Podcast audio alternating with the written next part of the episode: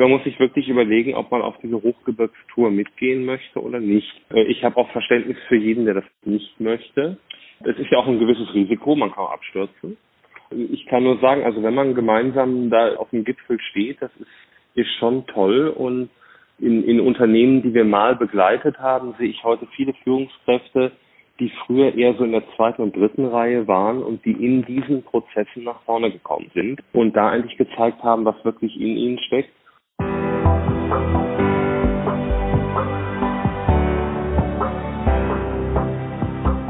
Willkommen bei Breakfast Briefings, dem Management-Podcast von Business Circle. Erleben Sie Persönlichkeiten, die Sie inspirieren, bereichern und Ihr Fachwissen mit Ihnen teilen. Weil Wissen verbindet.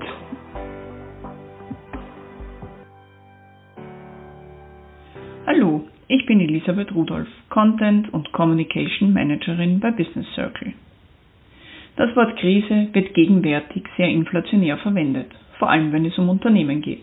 Dabei sind Krisen sehr vielschichtig, denn sie reichen von Wirtschaftskrisen über Produktrückrufe bis hin zu Stellenabbau oder Lieferengpässen. In all diesen Situationen sind vor allem jene besonders gefragt, die ganz oben in einem Unternehmen stehen, nämlich die Führungskräfte. Auf sie kommen ganz spezielle Aufgaben zu, nämlich des Krisenbewältigers, des Mentors, des Motivators und letztendlich sind es auch diejenigen, die neue Perspektiven geben müssen. Klare Worte, Struktur, aber auch eine intakte Unternehmenskultur sind in solchen Phasen absolut wichtig. Krisen bieten aber auch Chancen der Kreativität und dass Mitarbeiter über sich hinauswachsen. Wie man dieses Potenzial auch nach der Krise fördert und welche Unterstützung von Seiten der Führungskraft es dazu braucht, hat uns Michael Paul in unserem neuen Podcast erzählt. Michael Paul ist Gründer und Geschäftsführer der Paul und Kollegen Consulting und widmet sich in der Beratung schwerpunktmäßig den Themen Sanierung und Restrukturierung von Unternehmen.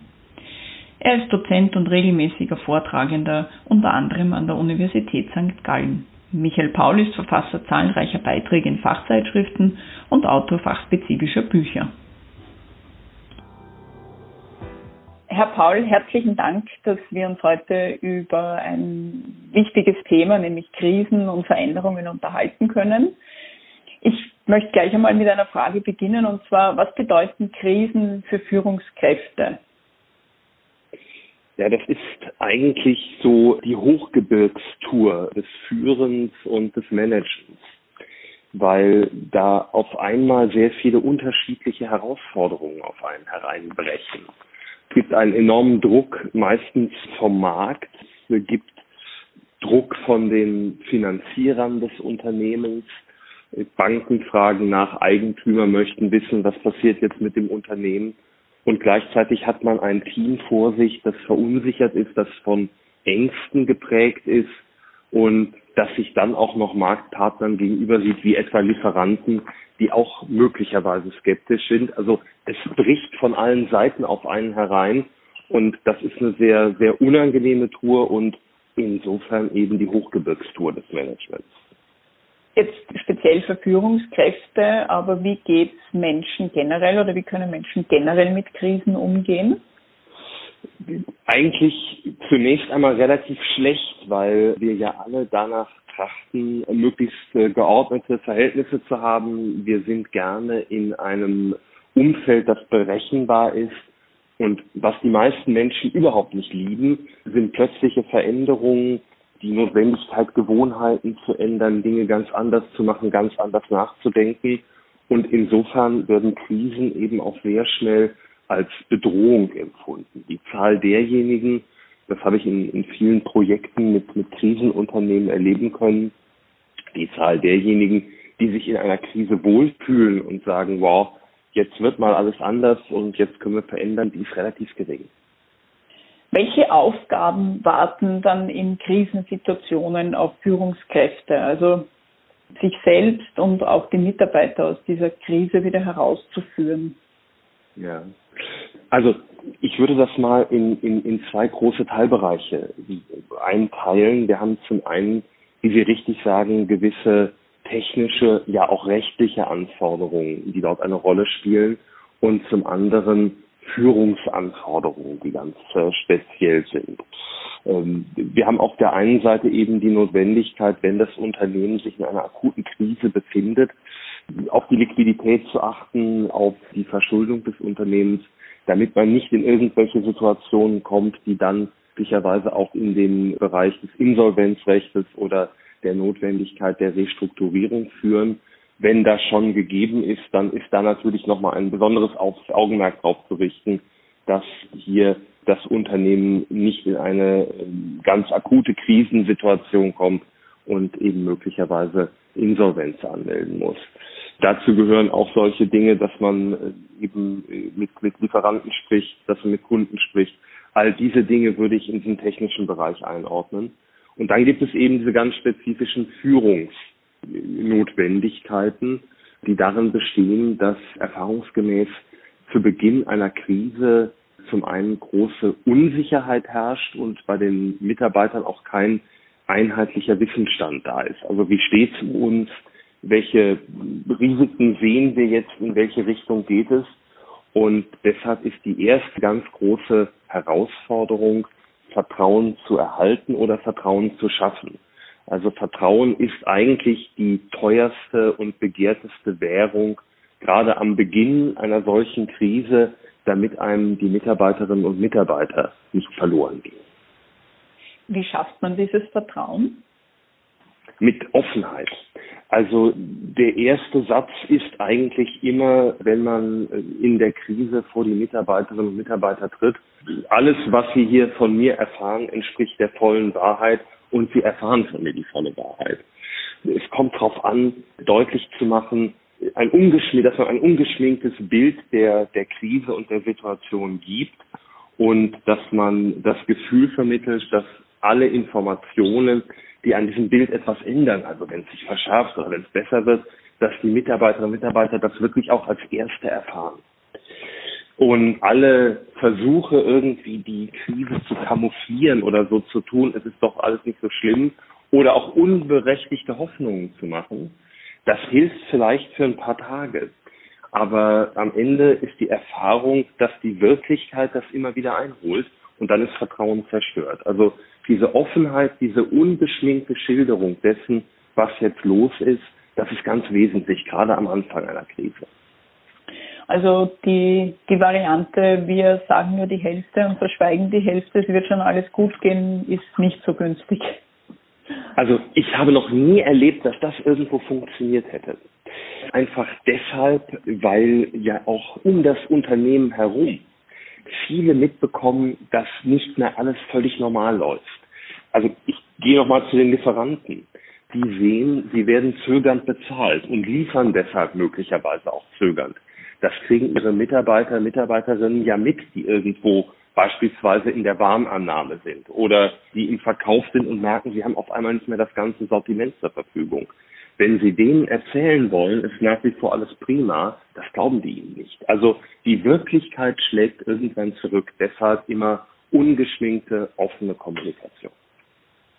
Wie schafft man es jetzt als Führungskraft, Perspektiven zu schaffen, nämlich nicht nur für das Unternehmen als Ganzes, sondern in erster Linie natürlich für die Mitarbeiter? Und für sich selbst, ja. ja. Das ist, das ist ziemlich das Schwierigste, weil Sie haben gerade ja auch schon mal die Frage gestellt, was bedeutet das für eine Führungskraft? Und ich sagte, für eine Führungskraft oder auf die Führungskraft stürzt ziemlich viel äh, herein. Und insofern arbeitet man in einem Krisenmodus und man, man macht erstmal immer das ganz, ganz Dringende und dann erst möglicherweise noch Dinge, die auch über den Tag hinausreichen, wenn dafür überhaupt Zeit bleibt. Man ist eigentlich immer nur in der Bewältigung der ganz akuten Probleme drin. Und in dem, auf dem Modus muss man aber raus. Also man muss auch über den Tag hinaus denken und äh, muss sich überlegen, was kann man aus diesem Unternehmen noch machen. Und die Frage muss man sich als Führungskraft auch sehr klar und sehr ehrlich stellen.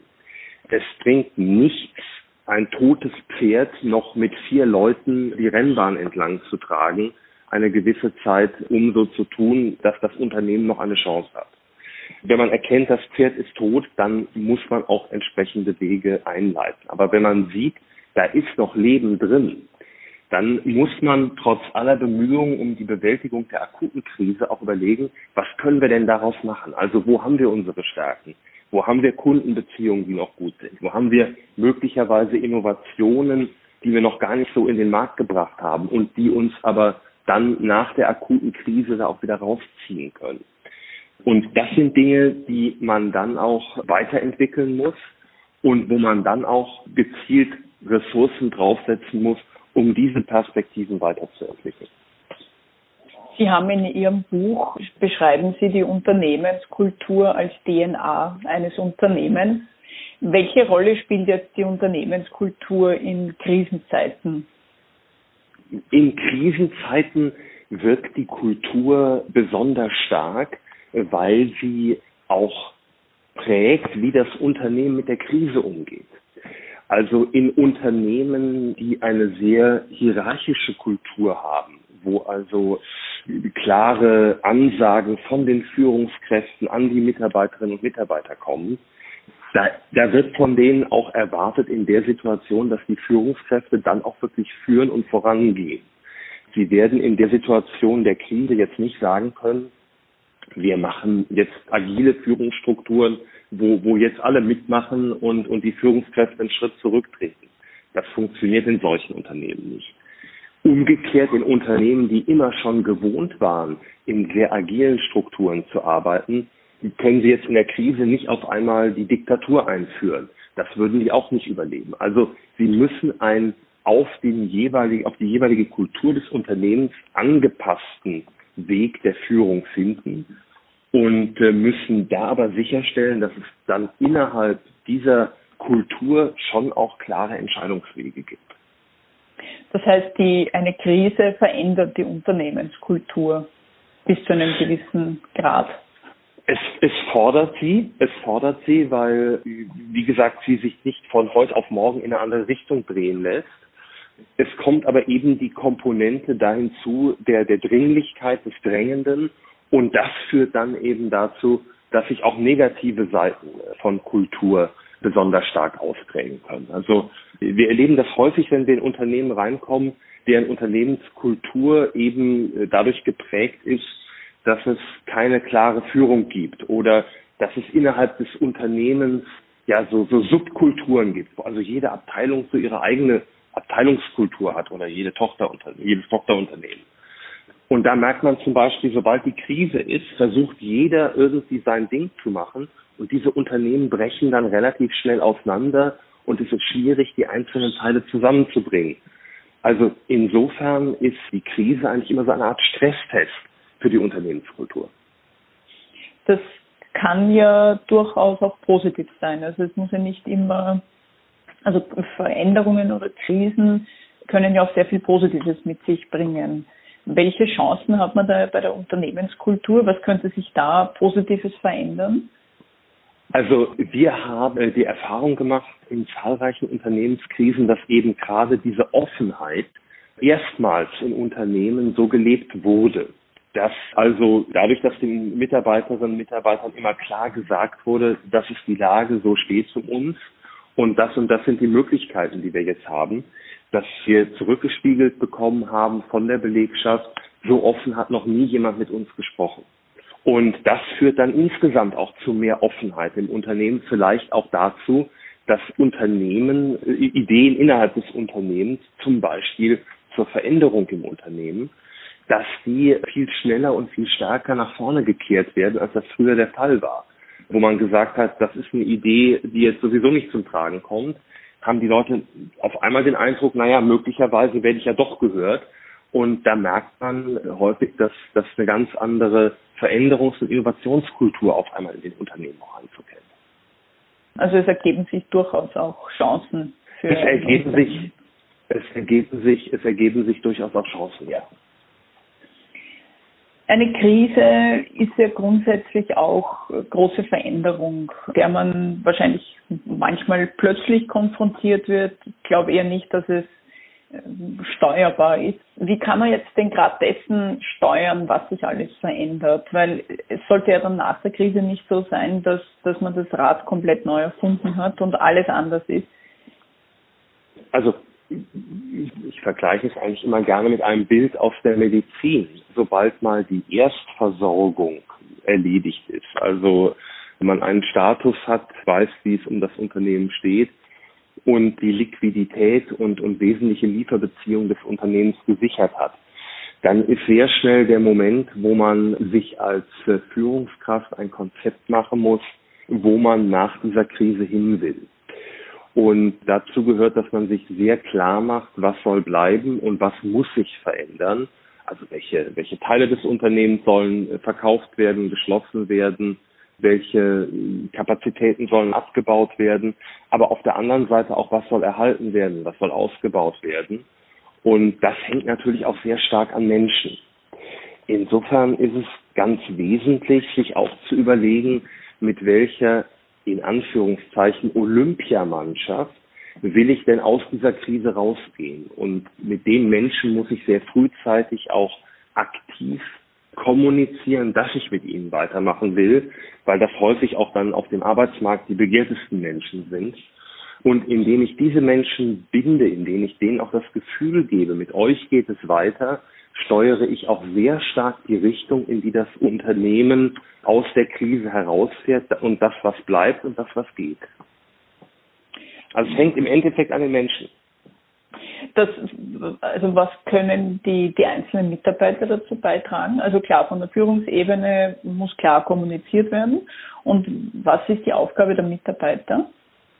Die Mitarbeiter sind, also wenn man in ein solches Krisenunternehmen hineinkommt, dann stellt man häufig fest, da gibt es eigentlich so, so drei Gruppen von Menschen. Es gibt diejenigen, die tatsächlich selbst Teil der Krise sind, weil sie völlig veränderungsunwillig sind und weil sie möglicherweise dazu beigetragen haben mit ihrem Starrsinn, dass das Unternehmen sehen, teilweise sogar sehenden Auges in die Krise hineingesteuert ist. Dann haben wir die zweite Gruppe, das sind eigentlich die Spannenden. Das sind diejenigen, die eigentlich hoch engagiert sind, die viele Ideen haben, was man verändern kann und die auch das Potenzial hätten, die Dinge im Unternehmen zu verändern, die aber unter dem Druck der Ereignisse, gerade auch kurz vor Ausbruch der Krise, etwas resigniert haben. Sie haben die dritte Gruppe, das sind diejenigen, die lassen sich bewegen, aber das sind die, die Braven im Unternehmen, die, die ihr Ding machen und ihre Arbeit tun. Die wichtige Rolle ist, dass Sie diese Mitarbeiter, die das Potenzial haben, etwas zu verändern, die auch Ideen haben, dass Sie denen die Möglichkeit geben, das auch auszuleben. Also es beginnt natürlich bei solchen Dingen wie neuen Produktideen, neuen Organisationsideen, äh, Mitarbeiter, die Ideen haben, wie man bei Kunden möglicherweise auch sehr viel besser punkten kann. Also wir haben eigentlich noch nie erlebt, dass in einem Unternehmen, wenn es noch rettbar war, ein völliger geistiger Ladenschluss gewesen wäre, sondern da ist häufig ganz, ganz viel an, an kreativem Potenzial in den Unternehmen und, und das zu heben und den Leuten dafür eine, eine Basis zu geben, ist eine ganz wesentliche Aufgabe auch, auch von Führung. Also die Mitarbeiter können eine Menge machen, weil es viele Ideen gibt, aber man muss ihnen dafür auch die Basis bieten das ist letztendlich ja auch für den Mitarbeiter eine Chance, sich wieder weiterzuentwickeln oder vielleicht sogar innerhalb des Unternehmens, je nach der Größe natürlich auch neu zu orientieren, neue Aufgaben zu übernehmen oder in andere Bereiche hineinzukommen. Also als, als Berater, die sehr viel in, in Krisenunternehmen sind, hat man auch Fälle, die, die nicht mehr rettbar sind. Aber bei den Unternehmen, die gerettet werden können, wenn man da nach einer gewissen Zeit wieder hinkommt, dann ist für mich immer eines der schönsten Erlebnisse, dass die Leute sehen, die einen neuen Platz im Unternehmen gefunden haben und die eben es geschafft haben, im Unternehmen etwas Neues aufzubauen und die dabei sich auch selbst verändert haben. Also das Wort Krisengewinner klingt jetzt immer etwas negativ, aber sie, sie sehen dann dort Menschen, die mit ihrem Engagement und ihren Ideen, die sie endlich mal, mal realisieren konnten, es geschafft haben, aus diesem Krisenunternehmen ein wieder funktionierendes Unternehmen zu machen. Und das ist eigentlich immer ein total schönes Erlebnis, wenn man nach einer gewissen Zeit wieder in die Unternehmen kommt. Grundsätzlich ist es ja so, dass Krisen meist nicht vorhersehbar sind. Gibt es trotz dem einen Leitfaden, den sich Führungskräfte zurechtlegen können, um ihn dann bei Krisenzeiten aus möglichst rasch aus der Schublade herausnehmen zu können? Ja, das ist, äh, das muss man differenzieren. Also es sollte jedes Unternehmen auf kurzfristige Krisen eingestellt sein. Also was passiert zum Beispiel bei einem Bauunternehmen, wenn es zu einem schwereren Unfall auf einer Baustelle kommt? Was passiert, wenn ich als Unternehmen mein Produkt zurückrufen muss, weil da irgendwelche Schäden drin sind, Verunreinigungen, was auch immer? Da sollte jedes Unternehmen einen Krisenplan haben, der insbesondere die Kommunikationswege umfasst, also wer ist wie zu informieren, wer spricht mit der Öffentlichkeit, mit der Presse, wer spricht mit den Behörden, welche äh, Maßnahmen sind in der Kommunikation mit, mit Banken etc. zu ergreifen. Für so etwas, für solche akute Krisenfälle sollte ein Unternehmen immer einen Notplan haben. Was jetzt eine, eine tiefer Krise anbelangt, beispielsweise ein, ein Konjunkturabschwung oder auch akute, dauerhafte Krisen, wie wir sie mit Covid-19 erleben, erlebt haben, da werden Sie sich nie hundertprozentig darauf vorbereiten können. Äh, wichtig ist, dass Sie immer etwas in Szenarien denken und nicht immer nur für den Best Case planen. Also zum Beispiel auch ein Bild davon haben, welche Teile ihres Unternehmens sie unbedingt fortführen würden, auch wenn sich die Rahmenbedingungen verschlechtern. Aber wie gesagt, für, für solche Megakrisen wird man nie die fertige Blaupause in der Schublade haben. Ja, ist vielleicht manchmal auch gar nicht so schlecht, weil das eventuell sogar dann auch die, die Kreativität wieder etwas bremst, wenn man selbst auch unter Druck steht und dann überlegen muss, wie geht es weiter im Unternehmen und wie kann ich das Unternehmen weiterführen. Ja. Also es gibt Bereiche, da kann ich es einplanen. Also in der Unternehmensbewertung beispielsweise geht man davon aus, dass man für Unternehmen immer ein gewisses Insolvenzrisiko auch mit einplanen muss in der Bewertung. Und ein, ein Kollege von mir sagte neulich, alle 100 Jahre kommt eine, eine Krise wie Covid-19 und das kann man eigentlich auch mit einem gewissen Promille oder Prozentsatz in Bewertung von Unternehmen einplanen. Aber das ist reine Statistik. Für den Fall, wenn Sie dann eben das Pech haben, dass die alle 100 Jahre stattfindende Krise gerade dann stattfindet, wenn Sie als Führungskraft in der Verantwortung sind. Dafür können Sie sich letztlich nicht hundertprozentig vorbereiten. Was tut man jetzt als Führungskraft, wenn man sieht, es wird wohl nicht mehr zu retten sein, das, das Unternehmen. Wie, wie oder wie, wie stellt man das an oder, oder was gibt es da für, für Möglichkeiten, das möglichst schonend auch den, den Mitarbeitern äh, zu überbringen? Ja, äh, wie Sie schon herausgehört haben, ich bin nicht der Freund von schonend, sondern eher, eher von, von offen und ehrlich. Ich würde das auch wieder trennen. Also ich würde sagen, da gibt es zum einen auch gewisse technische Notwendigkeiten, ganz, ganz wesentlich erscheint mir da. Und äh, das sage ich jetzt nicht nur, weil ich auch zur beratenden Zunft gehöre, dass man rechtlich auf Seite der, der Wirtschaftsprüfung, Steuerberatung und vielleicht auch der betriebswirtschaftlichen Beratung, dass man sich da ein Team von Begleitern zusammenstellt, denen man vertraut und die einen auch durch die technischen rechtlichen Klippen einer solchen Zeit durchführen, die einem beispielsweise sagen, jetzt muss Insolvenz angemeldet werden oder es macht jetzt Sinn, äh, außergerichtlich ein Sanierungsverfahren anzustreben. Da brauche ich ein Team von Leuten, das muss gar nicht groß sein, die wissen, wie man mit solchen Situationen umgeht, weil normalerweise hat man da als Führungskraft nicht das Fachwissen, weil man Gott sei Dank auch nicht ständig mit solchen Problemen konfrontiert ist. Also diese, diese technische Seite muss man abdecken. Und auf der anderen Seite ist es so, dass ich hier auch wieder zurückkommen würde mit zu meinem Bild von der von der Olympiamannschaft, also den Menschen, die für mich äh, diejenigen sind, mit denen ich durch diese Krise durch möchte.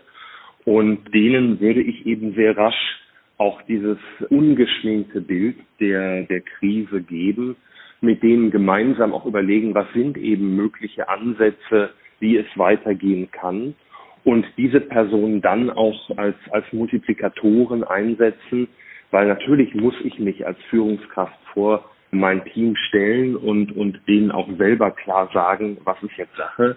Aber die Kommunikation geht ja weiter und da spielen eben diese Leute, die ich so als, als Kerntruppe der Krisenbewältigung sehe, da spielen die eine wichtige Rolle auch als Multiplikatoren, die ihrerseits auch in das Team hinein kommunizieren können.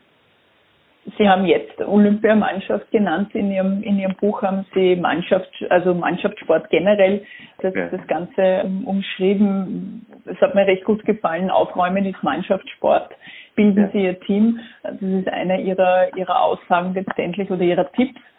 Wie, wie kann man dann, wenn man eine Krise dann erfolgreich überstanden hat, was, was sind dann für Aufgaben an die Führungskraft noch da? Also eben aufräumen und dann schauen, dass es wieder bergauf geht. Wie, wie geht man das am besten an?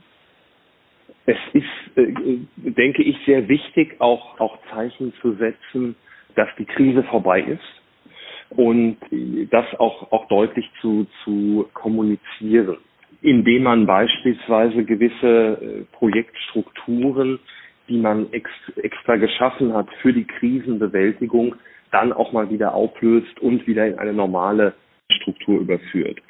Was ich sehr schade finde, ist, dass viele Unternehmen danach aber wieder in einen völligen Regelmodus zurückfallen und das, was an, an Kreativität da ist und, und mal geweckt wurde in der Phase, dann nicht mehr so weiterleben. Und auch das ist so ein Erlebnis, wenn man nach einer Zeit wieder in Unternehmen, die man mal in dieser schwierigen Zeit begleitet hat, wieder hineinkommt. Da, da sieht man dann auf einmal die Leute, die eben aufgeblüht sind in dieser Phase, weil sie Dinge verändern konnten.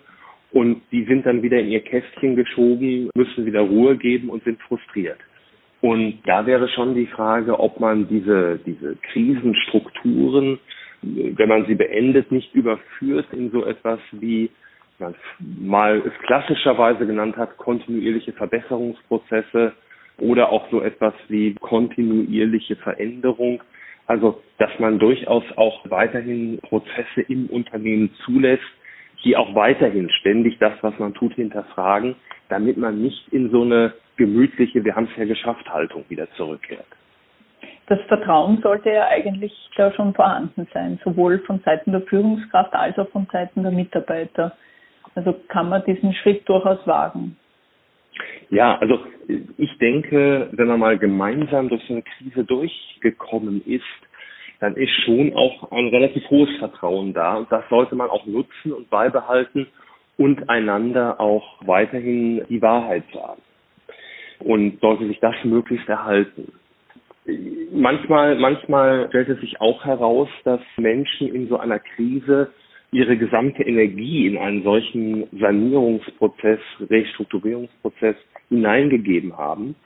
Und da gibt es auch Fälle, da merkt man, die haben diesem Unternehmen jetzt in dieser Krise nochmal alles gegeben, was sie diesem Unternehmen zu geben hatten. Insofern, äh, es ist auch manchmal gut, wenn Leute nach einer solchen Krise sich dann wirklich einer neuen Herausforderung stellen weil man merkt, die haben so viel an Impulsen jetzt gegeben in diesem Unternehmen, das ist irgendwie durch das Thema.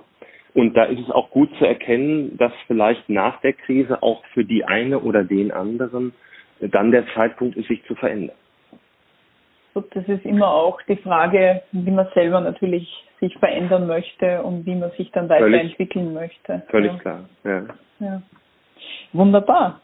Ich glaube, wir haben jetzt schon sehr viele Themen gearbeitet.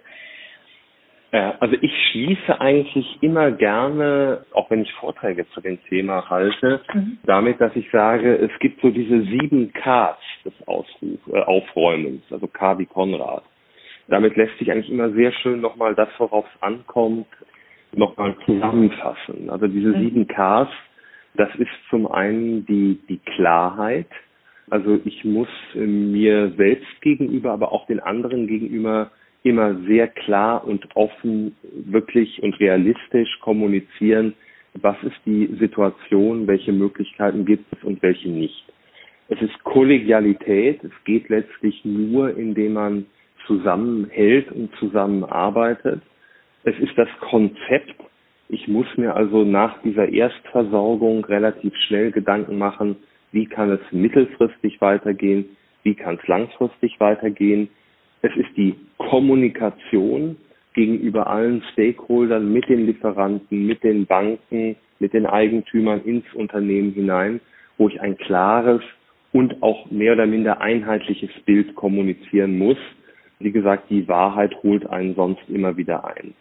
Es ist die Kreativität. Ich muss auch mal über meinen bisheriges, bisherigen Tellerrand hinausschauen, weil es ist ja wahrscheinlich gerade eine Veränderung auch des Umfeldes, die dazu geführt hat, dass ich in die Krise gekommen bin.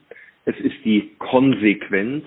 Ich darf nicht zu sehr hin und her lavieren in der Krise. Ich muss den Weg, den ich einschlage, dann auch gehen mit, mit aller eben Konsequenz. Und es ist die Konzentration.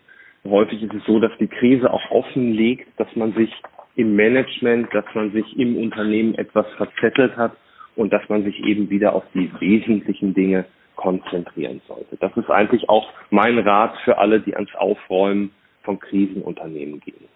Wunderbar. Herzlichen Dank dafür.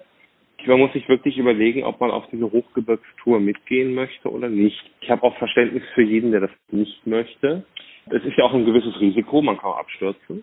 Ich kann nur sagen, also wenn man gemeinsam da auf dem Gipfel steht, das ist, ist schon toll und in, in Unternehmen, die wir mal begleitet haben, sehe ich heute viele Führungskräfte, die früher eher so in der zweiten und dritten Reihe waren und die in diesen Prozessen nach vorne gekommen sind und da eigentlich gezeigt haben, was wirklich in ihnen steckt und da auch so manchen Blender aus der Sonnenscheinzeit hinter sich gelassen haben. Herr Paul, ich bedanke mich sehr herzlich für das Interview und die interessanten Einblicke, die Sie uns zum Thema Krisenbewältigung gegeben haben. Ich drücke Ihnen persönlich alle Daumen, bedanke mich für wirklich nette Interview und, und freue mich auf das Ergebnis.